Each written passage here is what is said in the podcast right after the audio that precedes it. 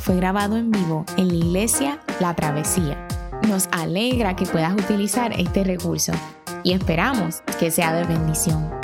Queremos que sepas que nuestra más profunda convicción que no importando cuán útil sea esta grabación, nunca podrá sustituir la experiencia de pertenecer a una iglesia local. Sería un placer tenerte junto a nosotros en la travesía, pero de no poder ser así, nos gustaría ayudarte a encontrar una congregación donde puedas pertenecer y servir. Una vez más, nos alegra que puedas utilizar este recurso.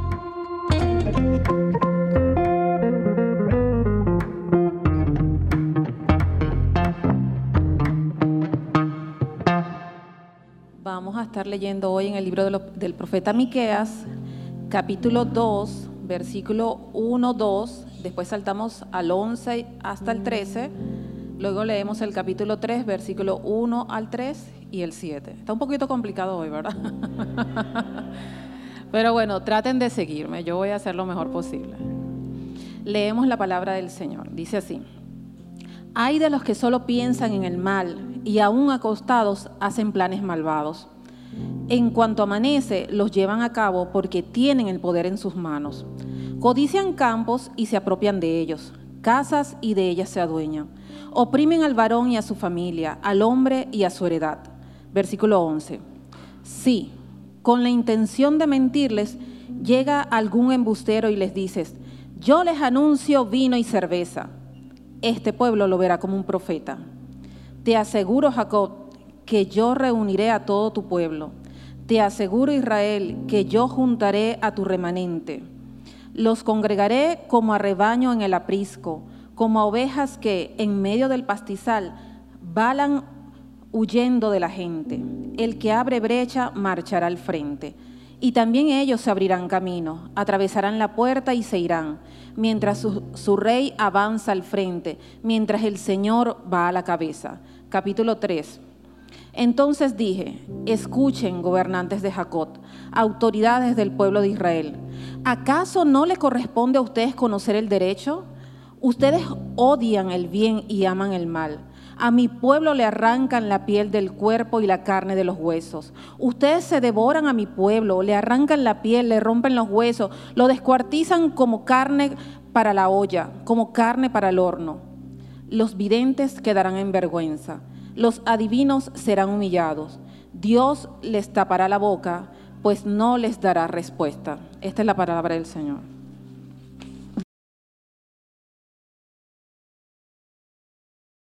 La semana pasada comenzamos una serie de predicaciones sobre el libro del profeta Miqueas bajo el subtítulo o los subtítulos A justicia, ama la misericordia, camina humildemente.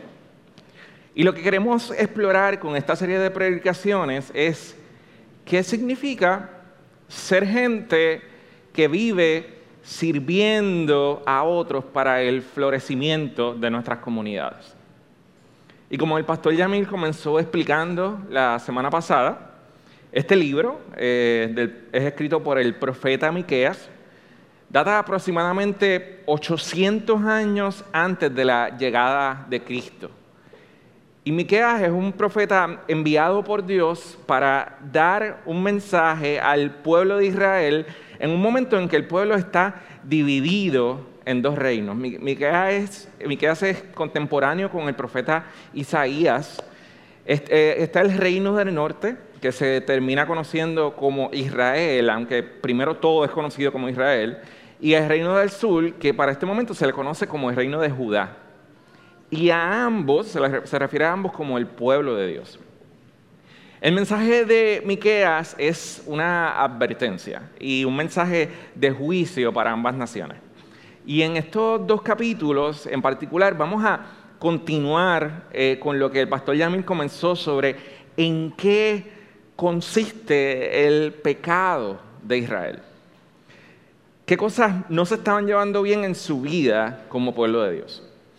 Y vamos a ver eh, que Miqueas ataca expresamente a gente poderosa por la manera en que oprimen a gente menos privilegiada.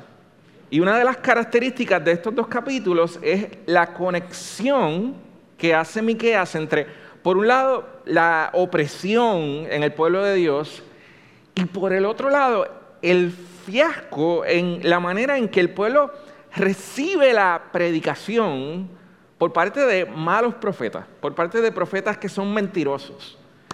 Y Miqueas nos muestra que ambas cosas están conectadas. Cuando nosotros, la iglesia, el pueblo de Dios, nos mostramos indiferentes a los sistemas que oprimen a los más desventajados, es porque en la raíz hay algo que no anda bien en la manera en que recibimos la predicación de la palabra de Dios. Y yo les voy a proponer que estudiemos este pasaje tratando de responder a tres preguntas. En el capítulo 2, los versos 1 al 11, se nos va a decir cómo esta gente está oprimiendo al pueblo. En el capítulo 3, los versos 1 al 12, se nos va a decir quiénes están oprimiendo.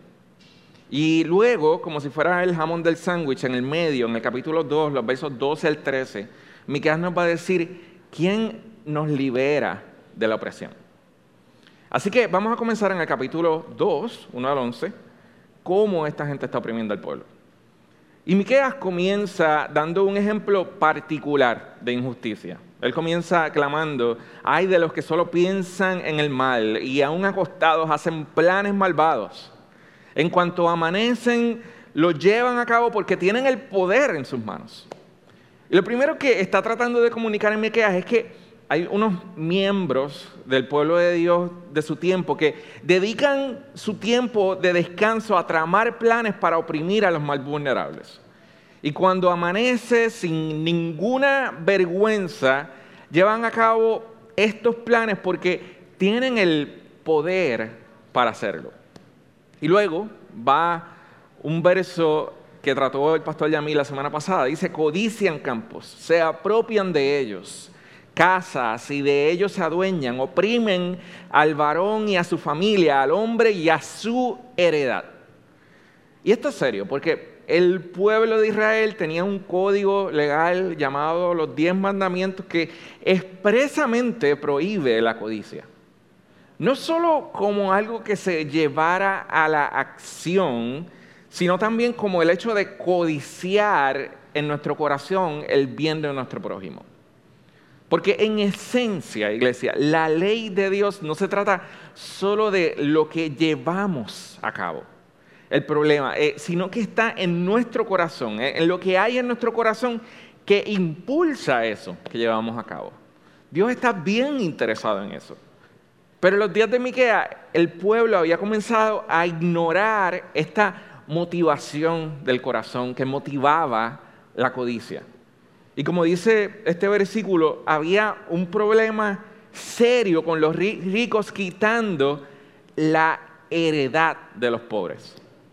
Y este concepto de la heredad, eh, también en la, en la nueva versión internacional se habla como la propiedad de los pobres.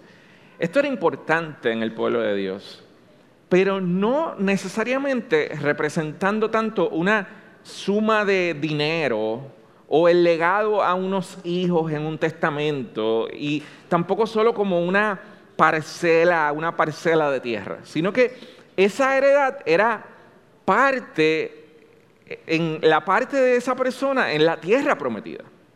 Indicaba que tú pertenecías al pueblo de Dios para siempre y que las promesas del el pacto de Dios nunca te podrían ser quitadas porque tú tenías una heredad.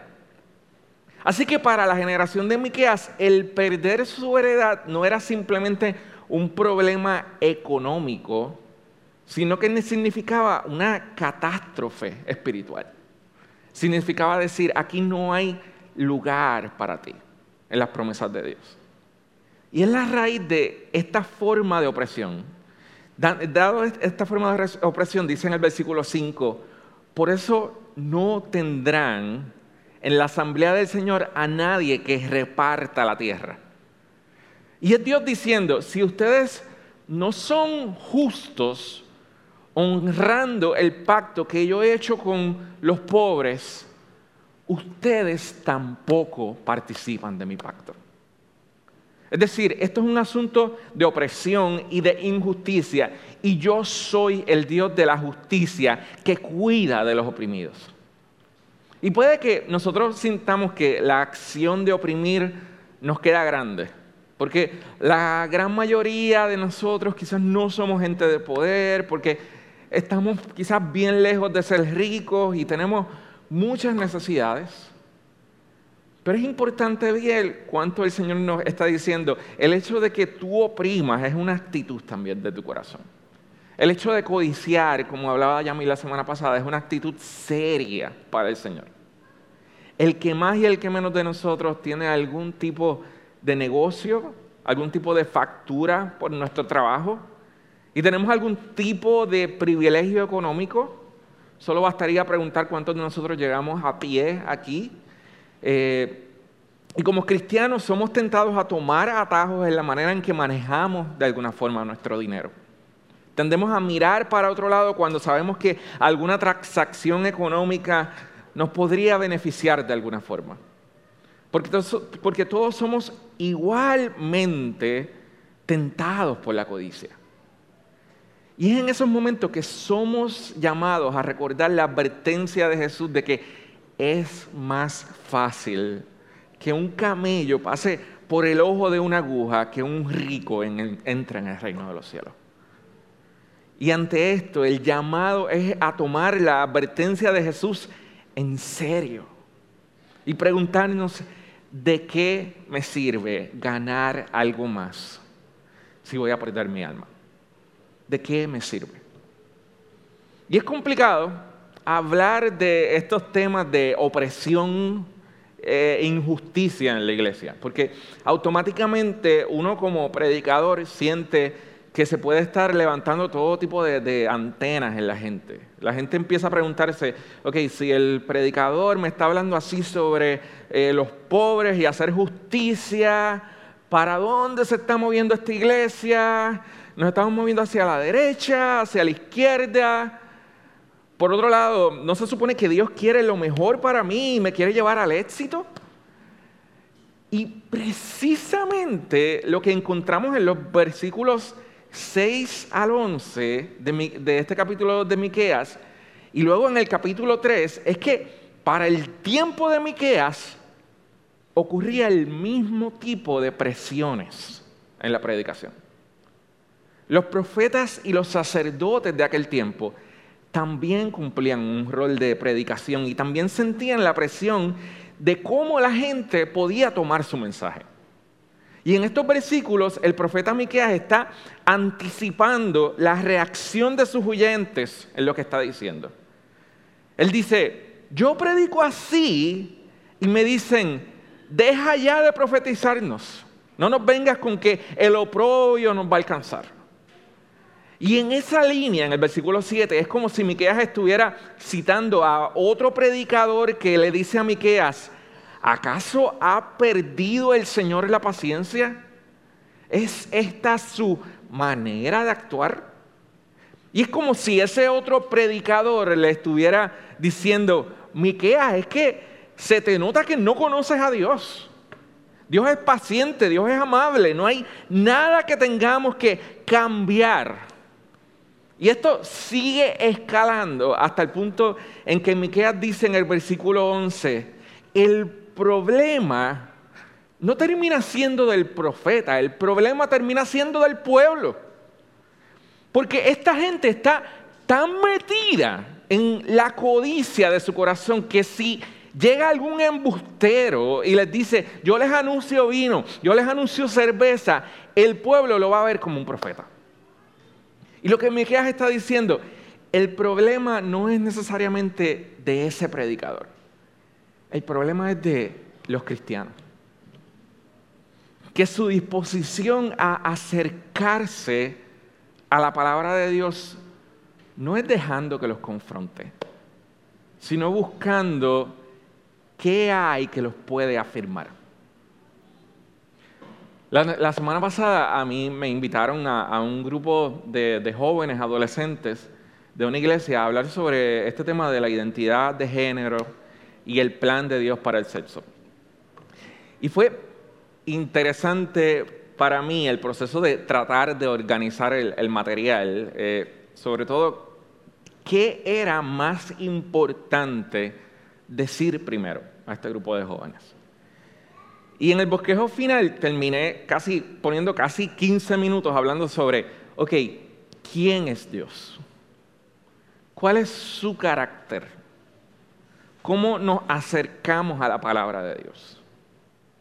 Porque era como decir, yo no te puedo explicar el porqué de todo esto sobre el sexo y cómo Dios nos creó con un plan, si primero tú no te acercas conmigo a la palabra de Dios con sumisión, con reverencia y dejando que Dios me confronte.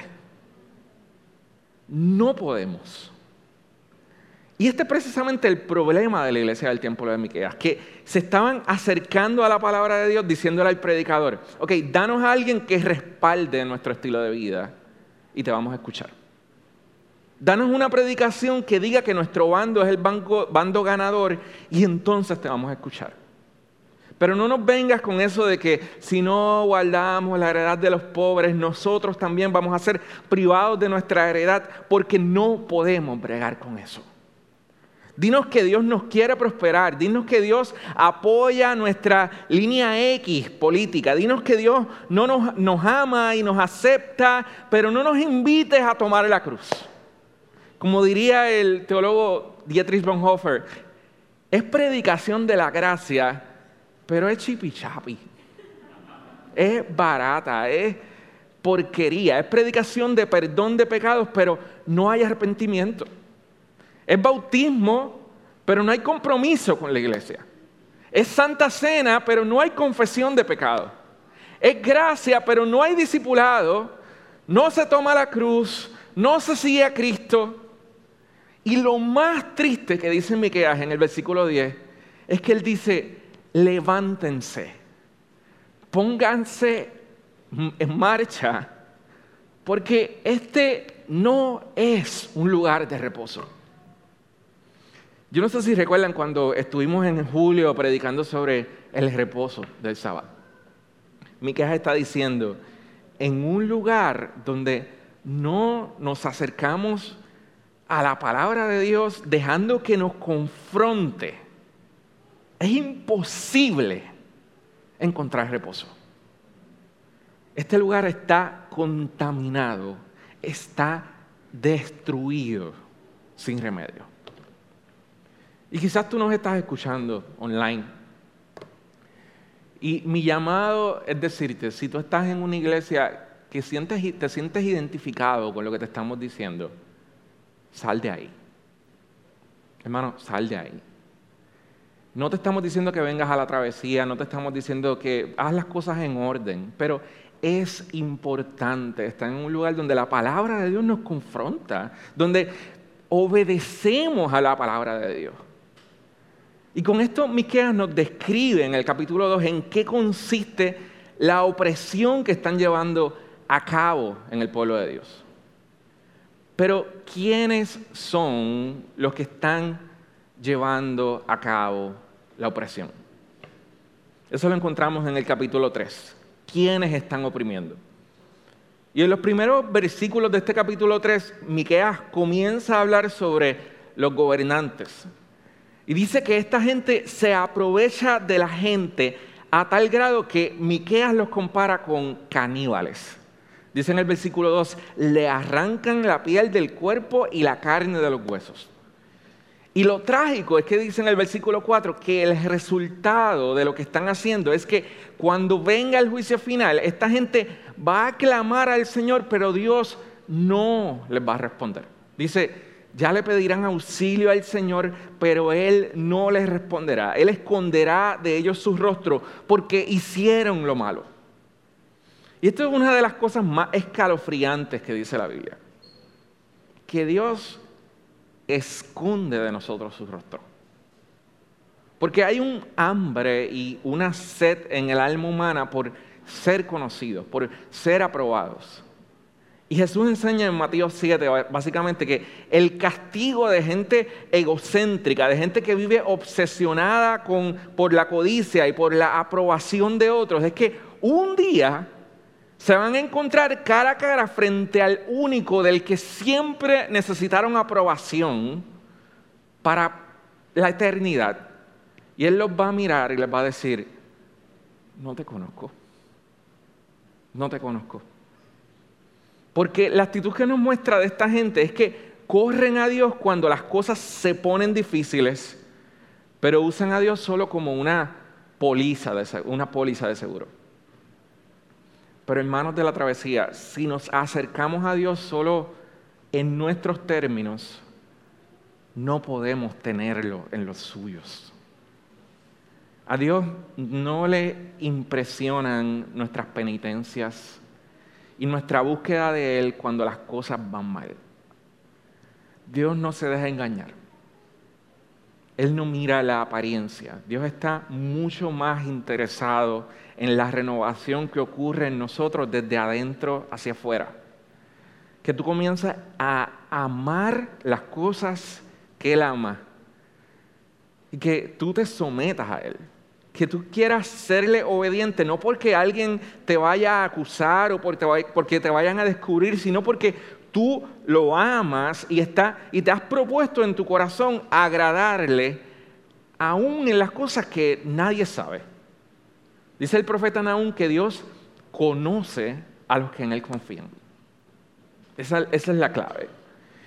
Y volviendo a la descripción que hace Miqueas de quiénes son estos opresores, él dice en el versículo 11, sus gobernantes juzgan por soborno, sus sacerdotes instruyen por paga y sus profetas predicen por dinero. Para colmo se apoyan en el Señor diciendo, ¿no está el Señor entre nosotros?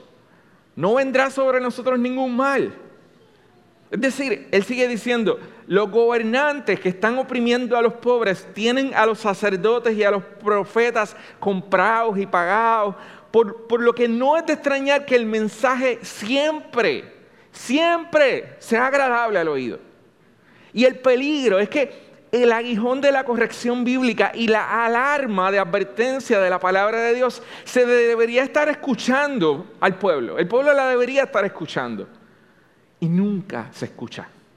Y el pueblo solo escucha que las cosas están bien y que la, la alarma sigue sonando y el pueblo está en peligro. Y años después van a ser deportados de donde están. Y obviamente nuestro contexto hoy en día es muy distinto al del pueblo de Israel.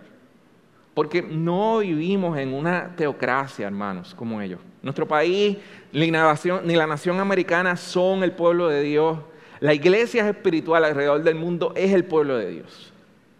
Pero si algo sigue siendo una lucha continua entre el tiempo de Miqueas y nuestro tiempo, es que el ministerio de la palabra de Dios, la predicación y los sacramentos siguen siendo los medios de gracia principales por, los que Dios le da vida a la iglesia, nos comunica sus propósitos. Y en nuestro tiempo, igual que en el tiempo de Miqueas, el ser iglesias en las que tratamos de predicar la palabra de Dios y el Evangelio, por un lado, sin ponerla dentro de un frasco político, entendiendo que este mundo no es nuestro reino, y por el otro sin ceder a la tentación de cambiarla por un mensaje terapéutico que haga sentir a la gente siempre feliz. Esto siempre sigue siendo una de las unas tensiones que, que tristemente no siempre manejamos como iglesia de Cristo. Y es importante que tomemos un tiempo para hablar sobre estas tensiones. El llamado de Dios a, mujeres y hombres que compartimos roles de enseñanzas aquí en la travesía es crecer en discernimiento, hermanos. Porque hay un peligro en que la gente solo escuche de nosotros lo que quieren escuchar cuando la alarma debe estar sonando. Y nos encontramos en una posición que es precaria ante la santidad de Dios. Porque si algo está diciendo Miqueas es, tengan cuenta ustedes que están enseñando la palabra, tengan cuenta esto es serio. Entonces, repasando, ¿cómo están oprimiendo quiénes están oprimiendo. Y ahora en el medio, al final del capítulo 2, vamos a considerar quién nos liberta de la opresión. Y es que en los versículos 12 el 13 y 13, en medio de todo este desastre de juicio que está ocurriendo, Dios le anuncia al pueblo de Israel. Le dice en el verso 12, te aseguro Jacob que yo reuniré a todo tu pueblo. Te aseguro Israel que yo juntaré a tu remanente. Los congregaré como a rebaño en el aprisco, como ovejas que en medio del pastizal vayan huyendo de la gente. Es decir, Dios, el buen pastor de sus ovejas, el que conoce sus ovejas, va a reunir a su pueblo como un pastor que reúne a su rebaño, a su rebaño por más perdido que esté su rebaño. Y otra vez es bueno ver el, contexto histórico. Esto está pasando años después, van a ser deportados de donde están, de su tierra. Y Dios está diciendo, esto es juicio, pero mi pueblo es mi pueblo. Mi remanente es mi remanente. Yo, yo soy fiel. Esto no tiene que ver con que yo dejo, es que esto, mi juicio es parte de mi manera de mostrarte mi fidelidad hacia ustedes como pueblo. Demostrar, yo soy fiel a mi pacto. Y luego en el verso 13 hay un verso que se describe como un verso mesiánico. Dice, el que abre brecha marchará al frente y también ellos se abrirán camino. Atravesarán la puerta y se irán mientras su rey avanza al frente, mientras el Señor va a la cabeza. Y aquí hay algo interesante que, pasa en, el hebreo, y, yo no sé si ustedes notan, en el primer verbo de la oración, dice, el que abre brecha. Está en un tiempo distinto que los demás verbos que están en un tiempo futuro. No dice el que va a abrir brecha, dice el que abre brecha. Y en hebreo esto es lo que llaman un perfecto profético. Eh, en el seminario nos enseñaban a identificar estos verbos cuando hacíamos una, una traducción de hebreo. Y es que cuando el profeta quiere enfatizar la certeza de una acción que seguro va a suceder, él la dice en tiempo perfecto.